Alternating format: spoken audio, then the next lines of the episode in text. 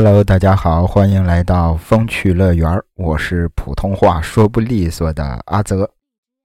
哎呀，从这个春节之后吧，一直到现在一直都没更新，跟大家伙也是好久不见。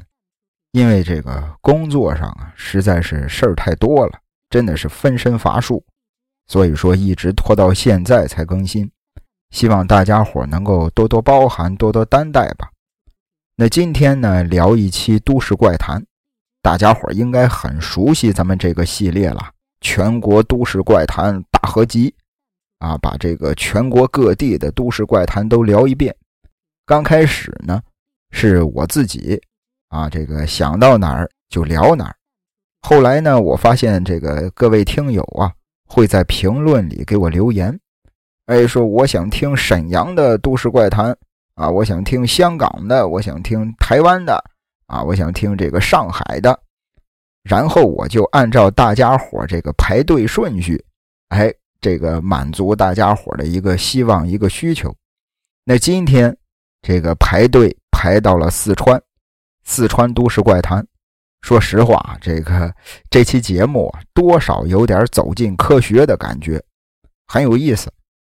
第一个故事呢。是黑竹沟事件。黑竹沟就是黑白啊，黑色的黑，竹就是竹子的那个竹，沟就是水沟的沟。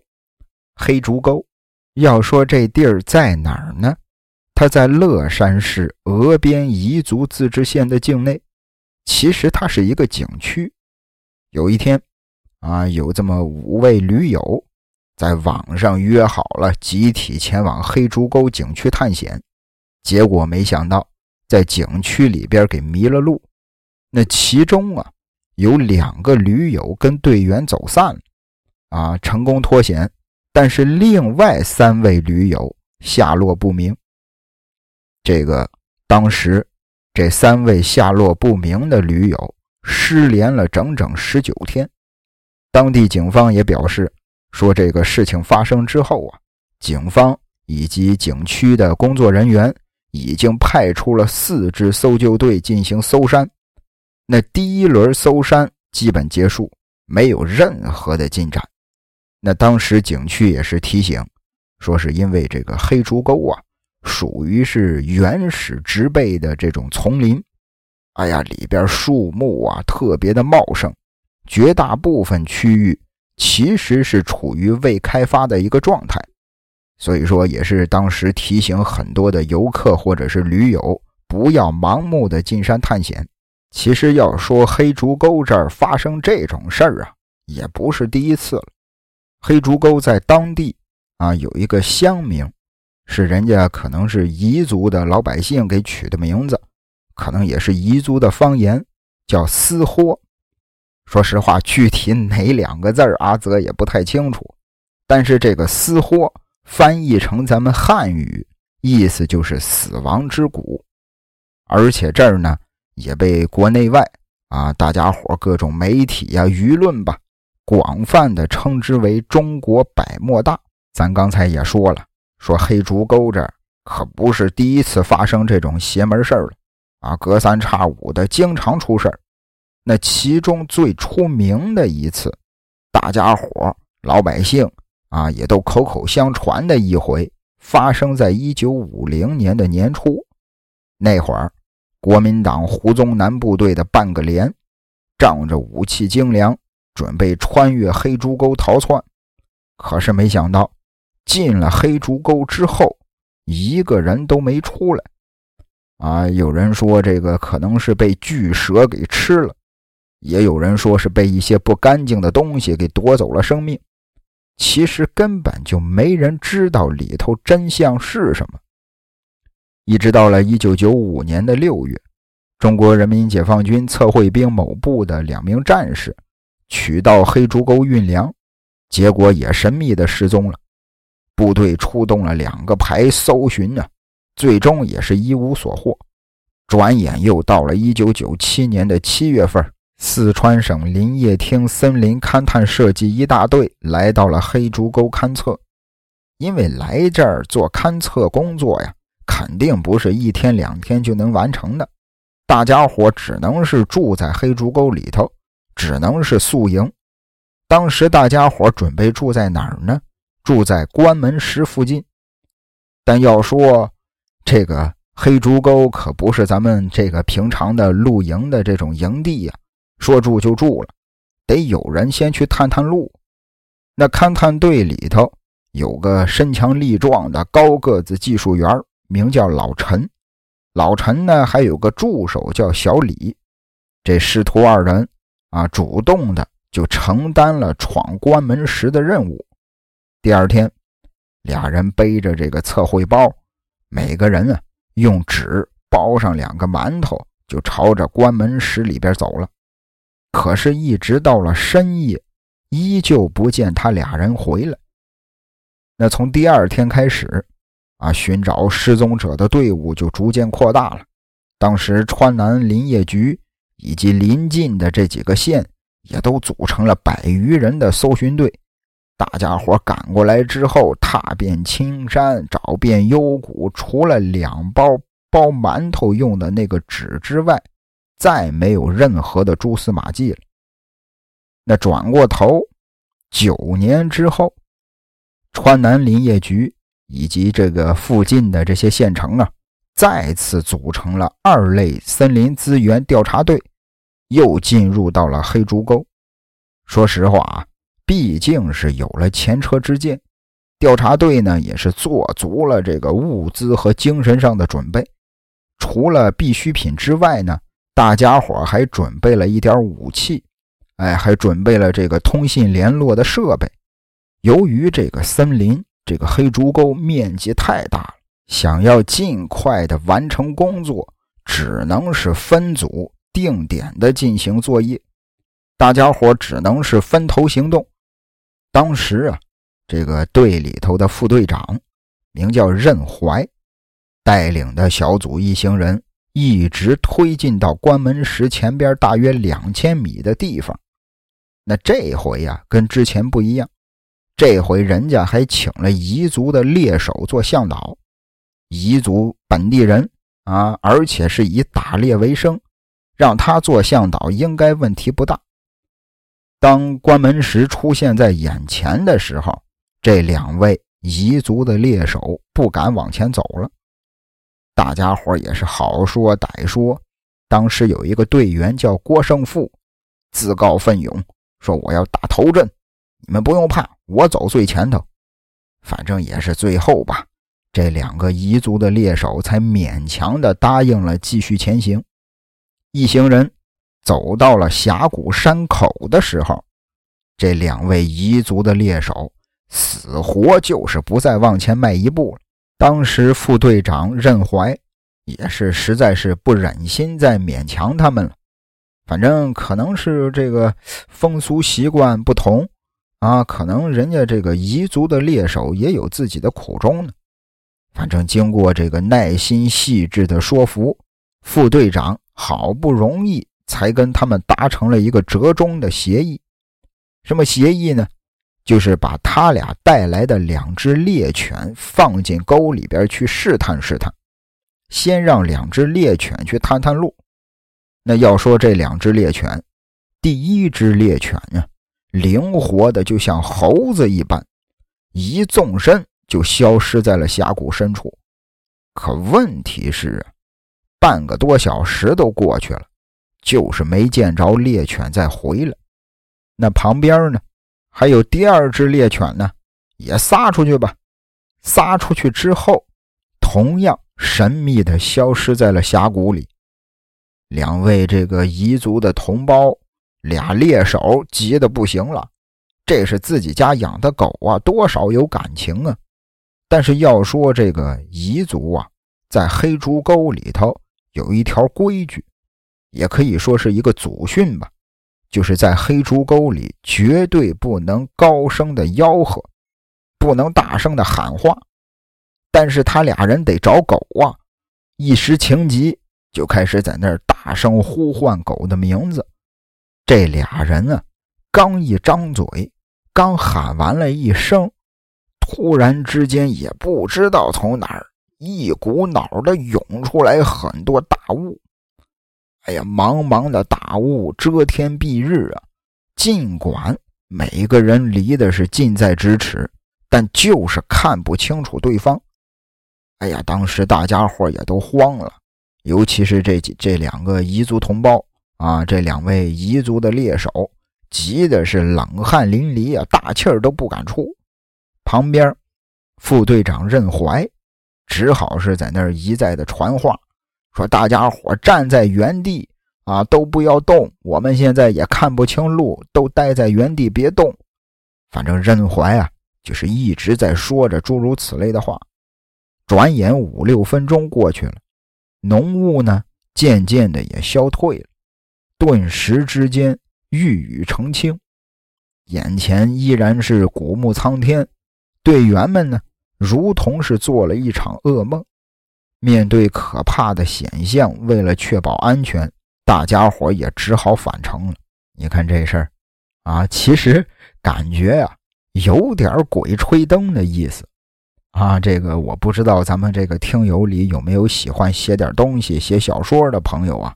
其实这就是很好的素材。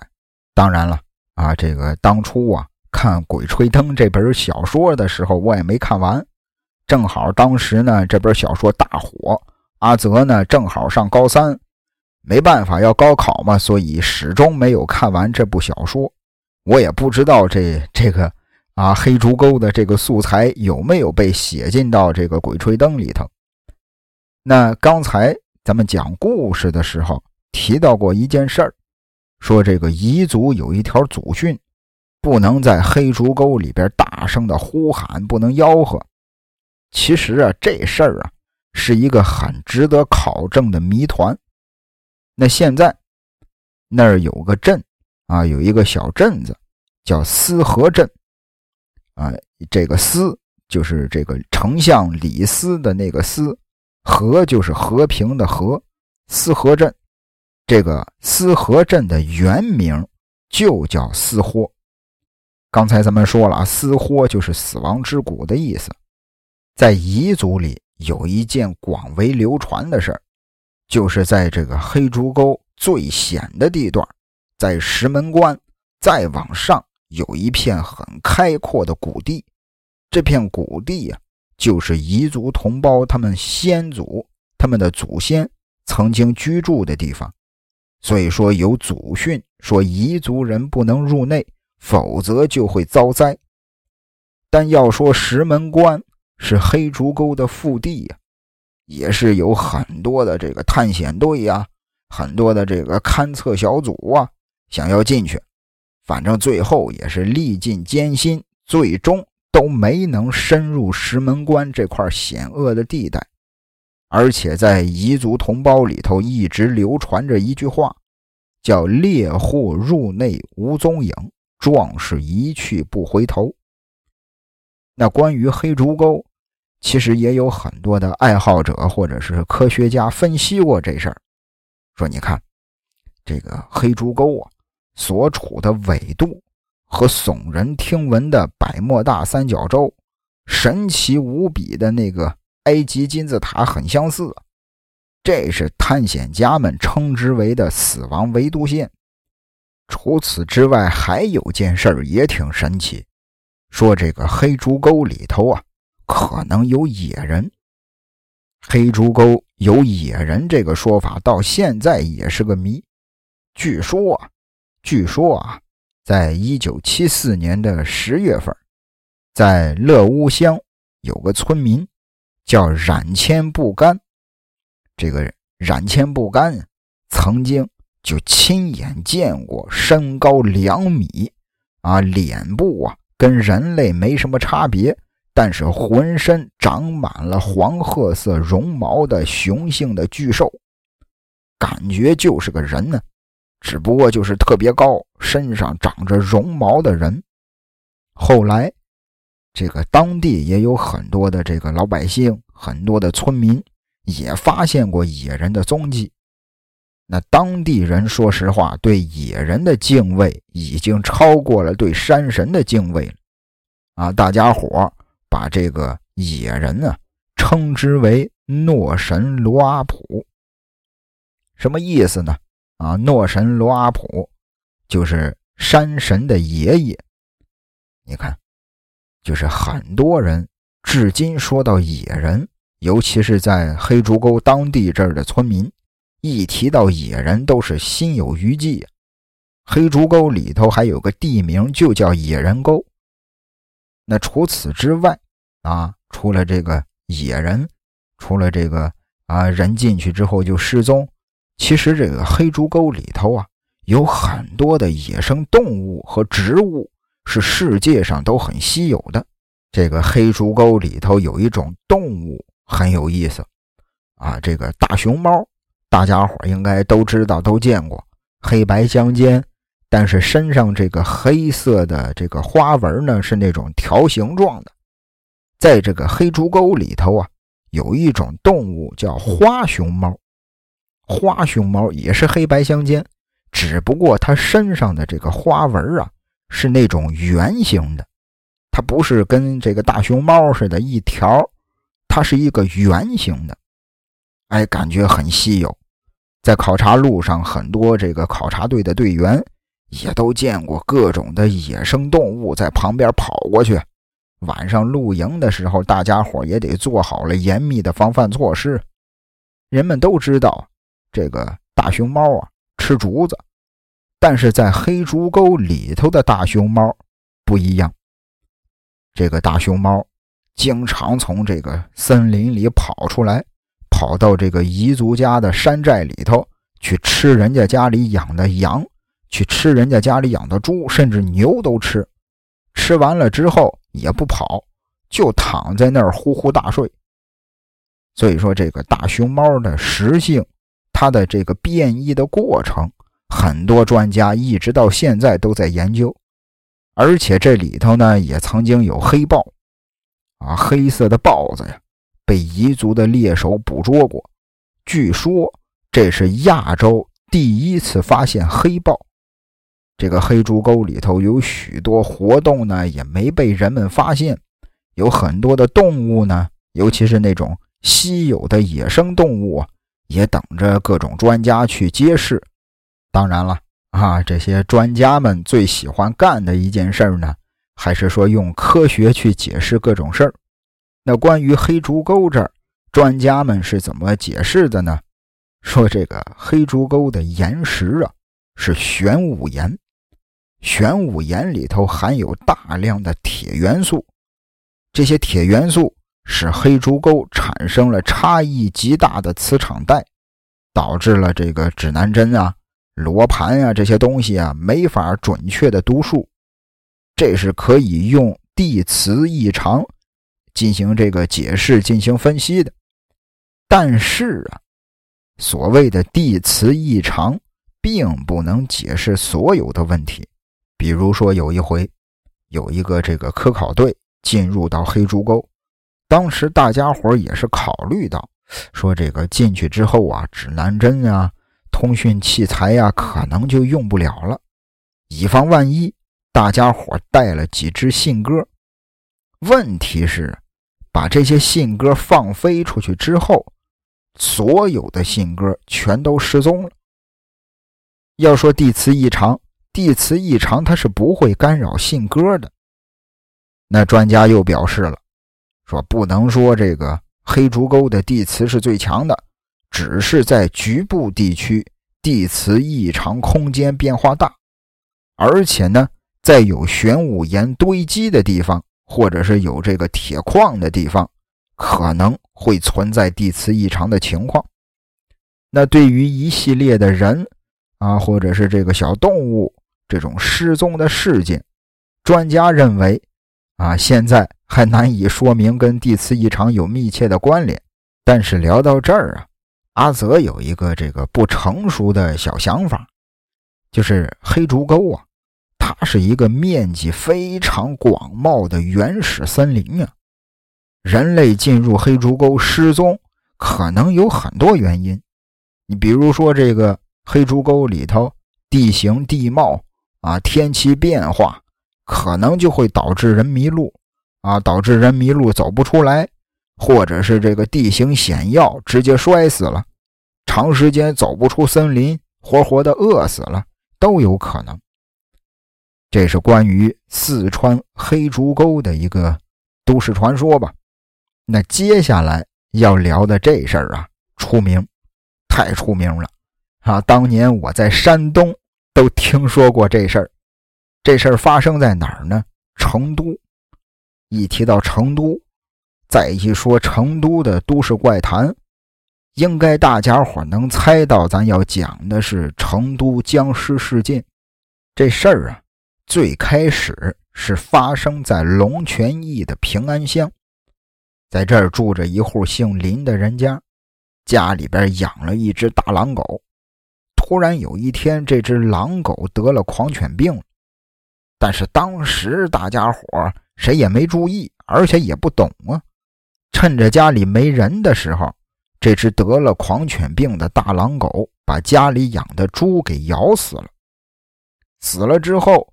这个老林啊，家里的男人嘛，一看这个被狗咬死了，也不是得病死的啊，应该也没事啊，感觉应该也能吃，就把这只猪做成了饭菜给全家人都吃了。当天晚上，全家人就发病了，发病症状是什么呢？全身发热，皮肤发红，而且这一家人呢。见着人就想咬，其中有两个小孩和一个老人就被这一家人给咬伤了。转过头，到了第二天生病了就得看病啊。亲戚和邻居带着这一家人来到成都看病。这一家人途经合江亭一段的时候啊，再次发病。哎呦，在大街上见人就咬，很多人被当场咬伤。最开始啊。被咬伤的人并不知道这病会传染，直到有的这个被咬的人也算是被感染者吧，有的被感染者直接死了，有的呢，他一发病他又去继续咬人，啊，行尸走肉、丧尸片《釜山行》都看过啊，就是那样的景象。最后，在龙泉驿发现了几具被咬死的尸体，人的尸体。啊，最后慢慢的就被传说是这个僵尸吸血，而且当时还上了这个商报。那合江亭咬人呢，也被传说是这个成都府南河一带出现了僵尸了，当时也是上了电视了。其实这个病啊，跟这个感冒发烧差不多，大家伙应该也都这个生过病，都发过烧。发烧的时候啊，人的这个皮肤啊很热。额头很烫，但整个人他是非常冷的。虽然这个身体很热，但这个人就是很冷。这个病也一样，即便是皮肤发热啊，浑身发热，但是这个患病者他自己很冷。所以说，大家伙穿的就特别的多，特别的厚。尤其是在农村、小山村里头，也没有什么那种时髦的衣服，就是农村过去那种大棉袄。大家伙穿的很多，尤其是到了晚上，乍一看啊，就跟古代的僵尸似的。这个消息传开了之后，成都闹的是沸沸扬扬啊！而且当时成都的军区也用了大量的人员来处理这件事儿，后来才慢慢的平息了。那这个病被龙泉当地人称之为是疯猪病，一直到了两千零五年。四川又爆发了猪链球菌病，当时这个猪链球菌病啊，也是引起了恐慌不小。很长一段时间里，大家伙出门都戴着口罩，啊，都戴着口罩，拒绝吃猪肉。反正这个餐饮业呀，受到了很大的冲击，而且在成都的周边也都设置了关卡，来路不明的猪肉是绝对不可能进城的。嗯，养猪户呢？一旦发现了异常，需要马上上报，紧接着全部都是部队隔离。那聊到这儿啊，这个关于这个僵尸事件，咱们刚才聊的这个姓林的那户人家，呃，家里的疯狗把猪给咬了，全家人吃了这个疯狗病的狗咬的猪之后，他们也变了，跑到大街上开始咬人。其实这事儿啊，阿泽有一个疑问啊，这个想不太明白。说这个狂犬病，大家伙应该多少都了解，其实它是有潜伏期的。呃，我之前从网上查过，我记得应该这个狂犬病的潜伏期应该是十年。所以说，这个得了狂犬病，它不可能这个当场被咬，当场就变异了。因为什么呢？因为这个狂犬病的病毒啊，是通过中枢神经最后进入大脑的。那病毒呢，它进入人的体内之后，它需要繁殖，需要一个复制的时间。也就是说，它咬了你手一口，这个病毒从手走到大脑。它是需要时间的，它不可能说是被咬了之后立马就变了。所以说，刚才咱们讲的老林家那事儿，说不定里头还有咱们不知道的内情。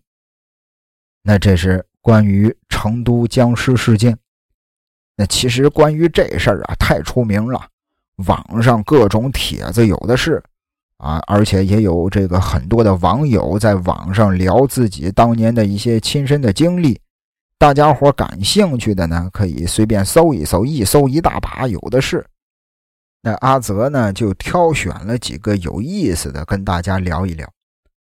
呃，有一位网友说，说那那段时间啊，闹僵尸那会儿，自己还在上初中，有一天晚上呢，自己跟四个同学。还专门到北门大桥去玩儿哎，想着能不能看见那个僵尸。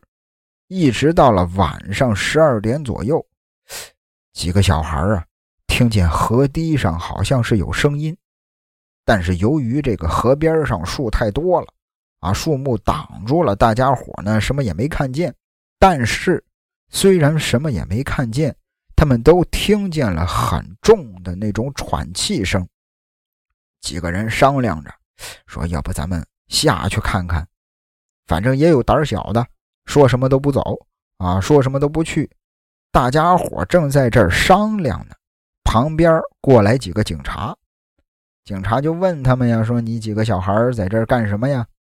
啊，呃，现在这个地方不安全，你们马上回家吧。”几个小孩说：“我们听见底下有动静。”啊，有那种喘气的声音很重，可能是僵尸。说完之后，再看这几个警察脸上的表情啊，丝毫没有那种不相信的神色。几个人皱着眉头对望了一下，其中一个警察赶紧的就转身开车走了。剩下的几个呢，送着这位网友和他的同学上了大路。当时一边走，这几个护送的警察还同时在不停的东张西望。当时这位网友心里边就明白了，僵尸这事儿可能就是真的。那这位网友还说，说后来听说是用电网捉了三只僵尸，还烧死了几只，啊，据说也死了好几个武警。以后呢，就没再听说过闹僵尸了。而且，这个成都当地人也都听说过，说僵尸可能是在青城山那儿传过来的。除此之外，当年在网上还有一个帖子也挺火。这个网友说，说这个自己有个当警察的兄弟，说怎么回事呢？当时这位兄弟也是接到上级的命令去安抚群众，晚上加班开着警车，整天在城里头巡逻。反正僵尸自己是没见过，不过有一天，在加夜班的时候，看见了好几辆军车并排着停在了河边上，而且整条路都被封锁了。紧接着就看见几个当兵的把一个东西拉到了一辆白车上，也不知道是什么东西，大木头箱子装着，感觉啊。这个木头箱子多大呢？有点像棺材，但不是棺材，就是跟棺材大小差不多的一个木头箱子。把这个木头箱子几个人拉着拉到了一辆军车上。后来也是听自己的同事说，说可能是部队里头做研究出了什么差错了，反正这事儿也被是列为了军事机密了。那除此之外，还有人说啊，网上的网友说说这个病毒就是这个老美，就是美国传过来的，美国在咱们这儿扩散病毒。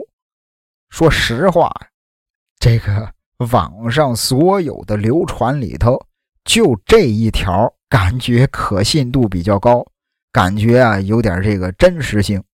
当然了。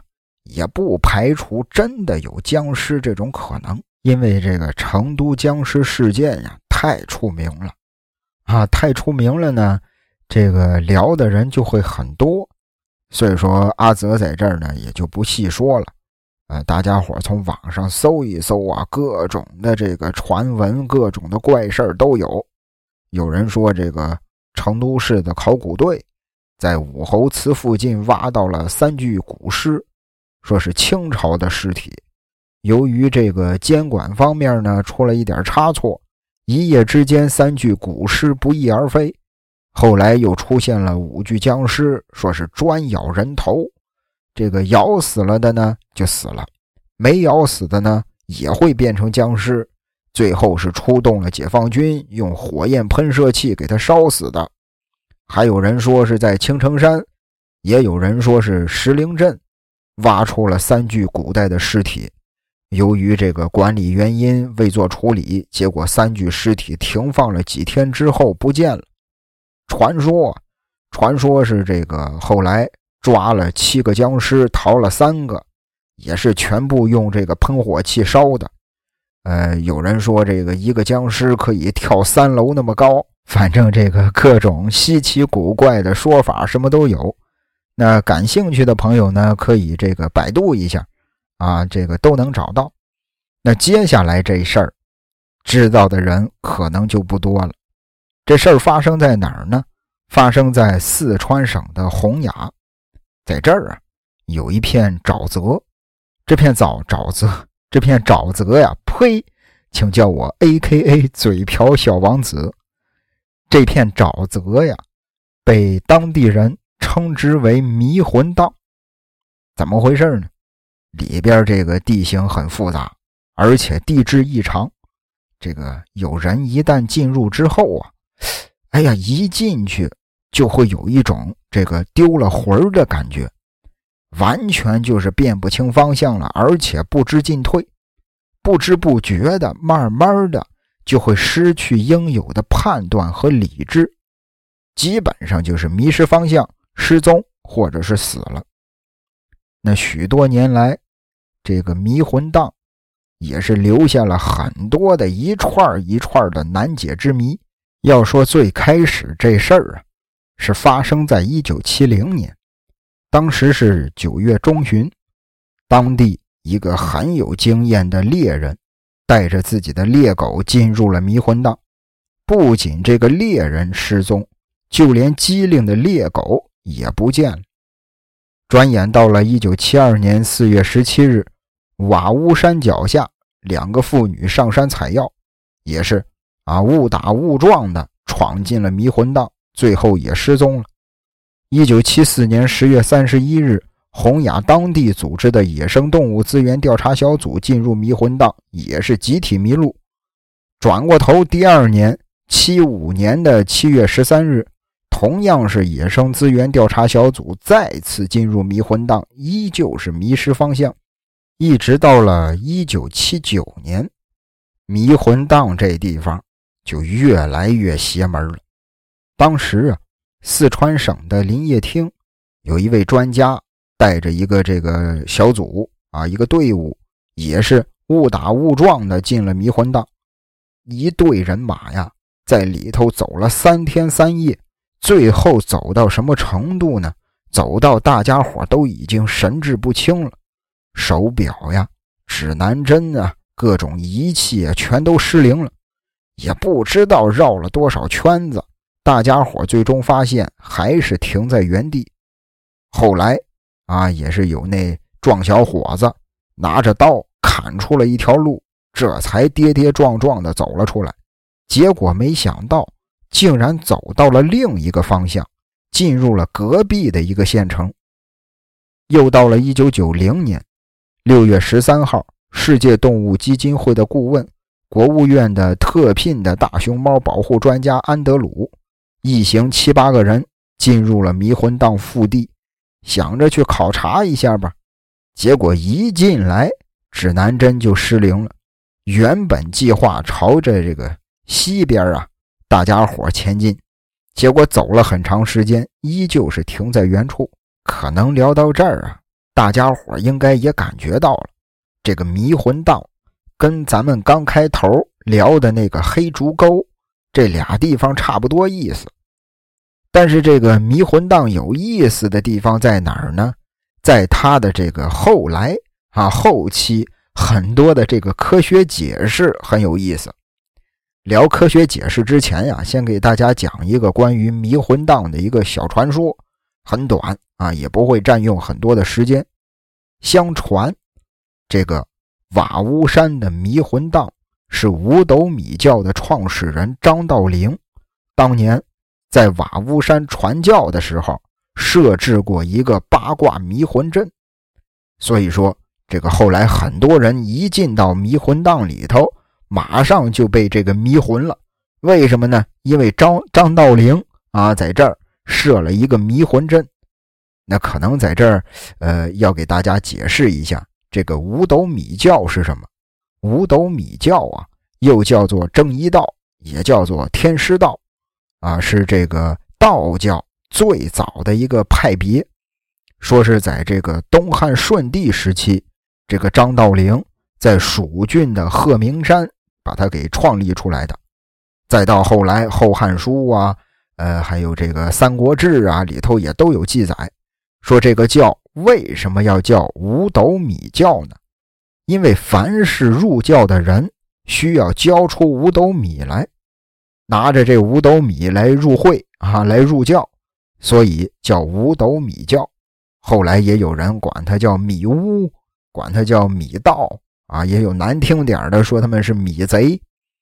那关于张道陵啊，也叫也这个坊间传闻啊，也有人叫他张陵，呃，就是弓长张，道路的道，陵墓的陵啊，张道陵。也有人把道字去了，直接叫他张陵。说这个张道陵，大家伙可能不熟悉呀。我一提龙虎山。大家伙应该都知道，很多的影视剧、很多的小说里头啊，尤其是那种玄幻网文啊，“一剑开天门 ”那种啊，这个呃，《雪中悍刀行》，阿泽也很喜欢看啊。也前一段时间热播的时候，阿泽也是天天追，里边也提到了龙虎山，就是说这个张道陵啊，他在去世了之后，他的这些后代们啊，他的后裔。继承道法，世居龙虎山。呃，世人老百姓都管龙虎山的张道陵的这些后代叫张天师。张天师就是这么来的。那这是关于这个迷魂荡的一个民间的传说吧？那接下来呢？这个迷魂荡为什么会迷魂呢？啊，为什么这个人进去之后就迷路了？啊，走着走着神志就不清了？专家。给出的解释是什么呢？首先，第一种说法就是磁场啊，这个亘古不变的说法，甭管有什么这个未解之谜，先说这有磁场 啊，这是磁场的这个扰乱啊，磁场造成的。说在这个瓦屋山啊，出现了很多情况吧，指南针失灵了，手表也失灵了，通讯设备也失灵了啊，这可能就是。像咱们刚才说过的地磁异常，这个地球的磁场啊，有两个磁极，就跟吸铁石一样啊，有地磁南极、地磁北极。它的这个位置呢，其实并不是固定不变的。这个地磁南极和地磁北极这两个磁极，它是不停变化的。那地磁异常容易造成指南针失灵。啊，这些这个电子设备失灵，但是瓦屋山的这个磁场来源呀，有很多不同的说法。有人说是月球对地球的这个潮汐作用，有人说是地底下藏着巨大的这个陨石，反正各种说法，这是地磁场的说法。那关于这个森林里边，肯定也会有很多的瘴气呀。说这个森林里头的瘴气呀，让人大量的吸进去之后，会造成缺氧，脑子缺氧就会出现头晕、中毒的这种症状，也可能是很多的这个动植物在这腐烂了，因为这儿是一片沼泽嘛，动植物在这腐烂了，在沼在这个沼泽里头产生了很多的有毒气体所导致的。那除此之外呢？还有很多的科考队啊、科研队、探险队，在这个迷魂荡里边啊，迷失方向之后，有人甚至是出现了幻觉了。那出现这种现象啊，人的这个视觉上感觉周围的景观完全一样，他没有一个参考的方向。同样的情境在不同的地方出现，可能是同样的地形、同样的植被。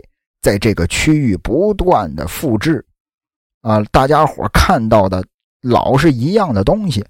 当然，啊，以上呢也仅仅是一种假说，而且呢，每一种假说呢也只能解释某种特定的现象，无法彻底的去解开这个瓦屋山迷魂荡之谜。可能也正是因为这些各种解不开的谜，才让这个。迷魂荡啊，比如说这个黑竹沟，才能让这些地方更加有这种吸引人的神奇魅力。那刚才聊这个迷魂荡，提了一段这个传说，那接下来要聊的这个都市怪谈，这个传说啊更厉害了。这事儿啊，出在四川，四川呢有一个三霄洞，三一二三四的三。呃，凌霄宝殿的霄，直冲云霄的那个霄，洞就是山洞的洞。三霄洞，三霄洞啊，在峨眉山九老洞的附近。传说啊，传说有一位三霄娘娘，哪哪三霄呢？这是三个人啊，三位娘娘：云霄娘娘、琼霄娘娘、碧霄娘娘。说这三位娘娘。曾经在这儿修炼过，一直到了一九二五年，有一个大和尚名叫眼空，云游四方啊，来到了三霄洞这儿。哎呀，一来一看这儿景色太棒了，于是就开始这个召集大家伙啊，开始传佛法啊，让大家伙帮着他建了一座佛堂。那在眼空大和尚的悉心的打理之下，这座佛堂。在当地呀，很快就小有名气了。每天也是来这个烧香拜佛的善男信女啊，源源不断。眼空呢，大和尚每天也是悠闲自在，周围的山色啊，环境这么好，自己一个人啊，坐在那儿思索佛法。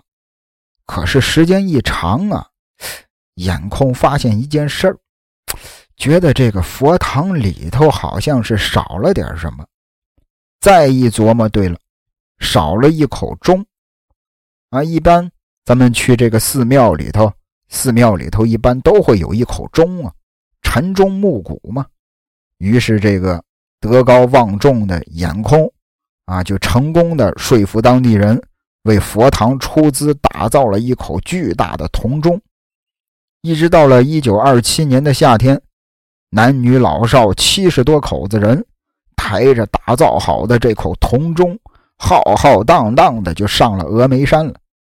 所有人呢，都把为佛堂献钟当做是一件很值得庆贺的大事儿。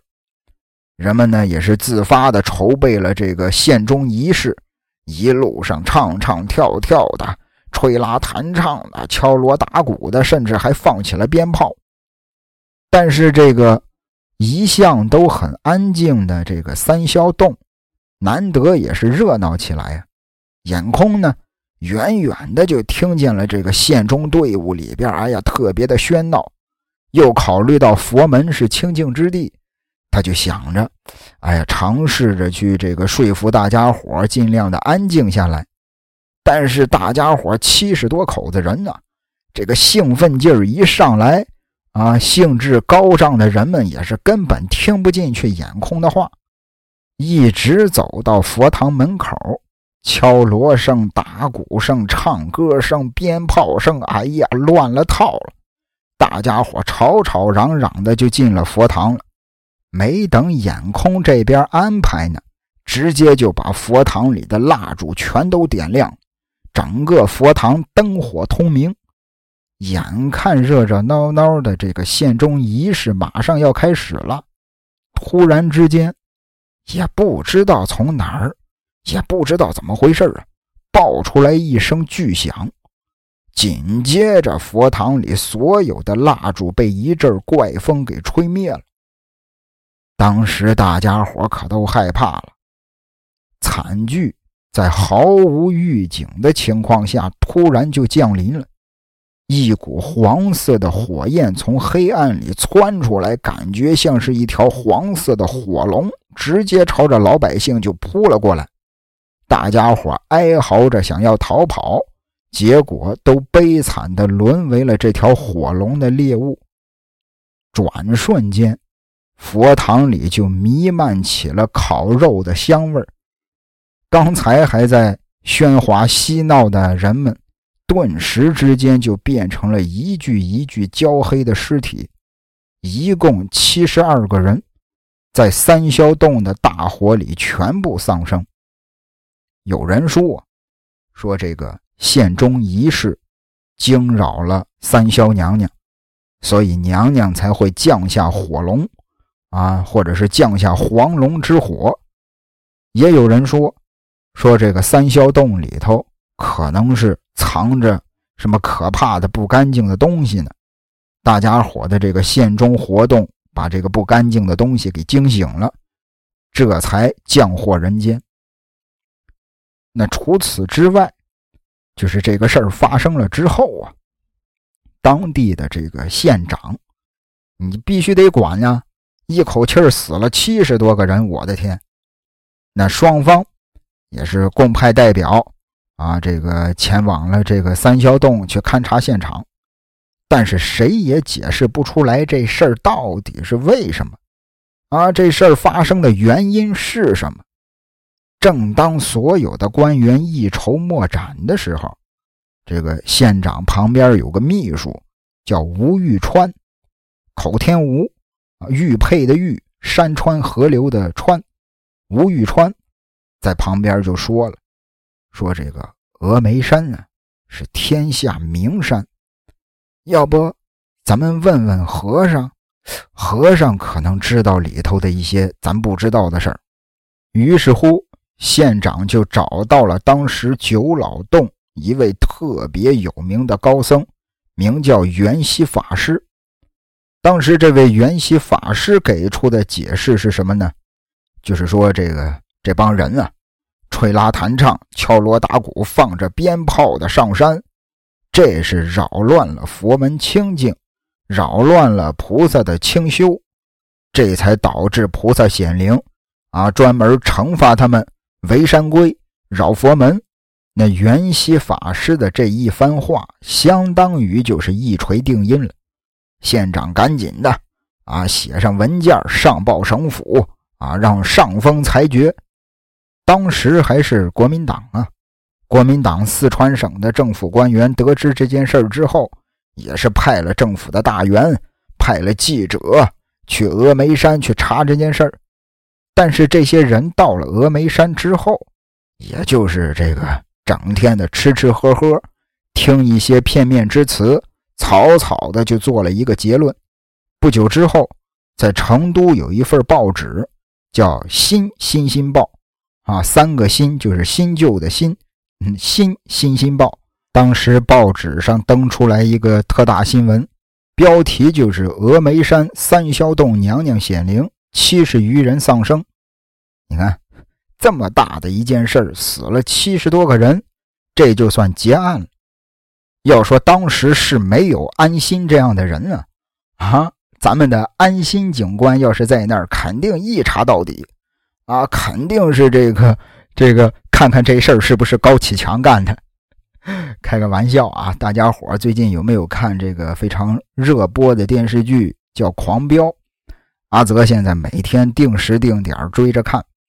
啊，说句题外话啊，这个开句玩笑，那三霄洞事件在当时其实还有另外一种说法，说这个当时啊，说不定不是什么菩萨显灵啊，菩萨他不能干这事儿啊。是吧？人家在你家门口放了一挂鞭炮，你就这个喷火把人烧死了，这不应该呀。有人猜测，会不会是一个这个简单的雷击事件？但是因为当时的这个科学呀，各方面啊，它不发达，大家伙也闹不明白是怎么回事会不会只是因为雷击引发了火灾啊？而且当时人又多。山路又很狭窄，又造成了拥挤踩踏、着火，最后大家都烧死了。这是后来坊间的一种推测吧。那关于三霄洞事件，现代的学者啊，这在这个科学层面给出的解释是什么呢？就是说，当时这是在一个山洞里头啊，这个山洞里头啊，山洞啊，岩层里头啊。肯定会有很多的瘴气，甚至是在这儿积攒了上千年的瘴气。大家伙一进来佛堂，把蜡烛全都点上了，直接就把这些瘴气给引爆。还有这个学者专家认为，三霄洞里头啊，这个山岩里头、岩石里头藏的可能不是瘴气，可能是天然气或者是瓦斯。之前咱们讲这个。呃，天启大爆炸那一期咱们也聊到过，这个有这个呃学者推测，天启大爆炸可能是地下的这个天然气爆炸引起的，啊，这个感兴趣的啊，感兴趣的朋友可以去找来那期节目听一下。呃，阿泽，我个人认为，关于天启大爆炸那期节目已经是聊得很透彻了，别人聊过的我也提到了，别人没聊过的我也深挖了一下。咱们接着说这个三霄洞啊，呃，很多专家也认为啊，可能不是瘴气，是瓦斯或者是天然气。佛堂里的蜡烛在燃烧的时候，它消耗了氧气，点燃了瓦斯，这才酿成了惨剧。哎呀，但是说句实在的，我觉得这件事儿啊，不管是不是一个灵异事件啊，我觉得。在一些这个仙家道场，在这吵吵闹闹的，总不是一件好事儿。毕竟真正的修行者，人家是喜欢安静的。那聊到这儿，这期节目也就结束了。呃，节目的最后啊，希望大家伙能够把咱们的节目分享出去啊，分享给自己的亲戚朋友，分享到自己的朋友圈让更多的人能够听到咱们的故事。呃。而且还有一件事啊，就是大家伙想听哪儿的怪谈，可以直接在评论里给阿泽留言。阿泽啊，好比我想听这个下期，我想听内蒙古都市怪谈，啊，我想听这个台湾省都市怪谈，可以直接留言，留到我这个评论里就可以。然后阿泽会按照大家留言的顺序，一个一个的讲给大家。节目的最后，感谢您的收听，咱们下期再会。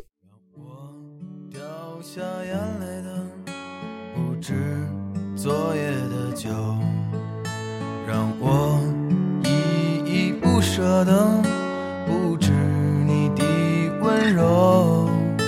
一路还要走多久？你攥着我的手，让我感到为难的是挣扎的自由。分别总是。在九月，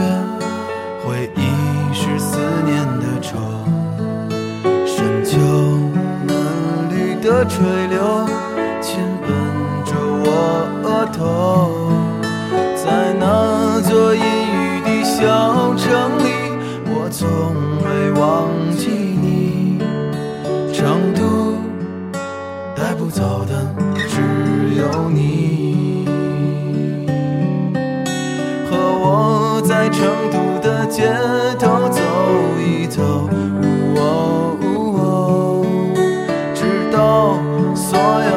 灯都熄灭了也不停留。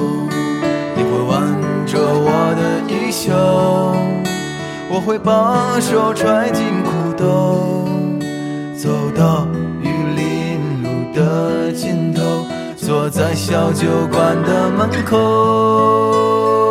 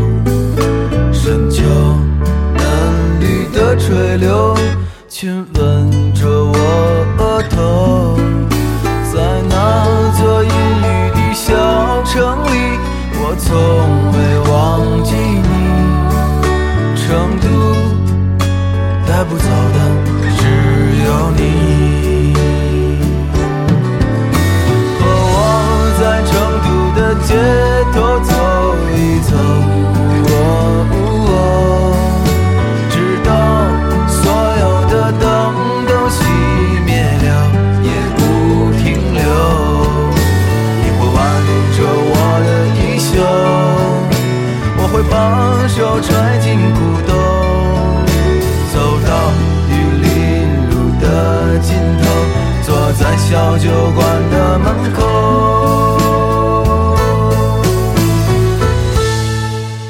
和我在成都的街头走一走，直到所有的灯都熄灭了，也不停留。和我在成都的街头走一走。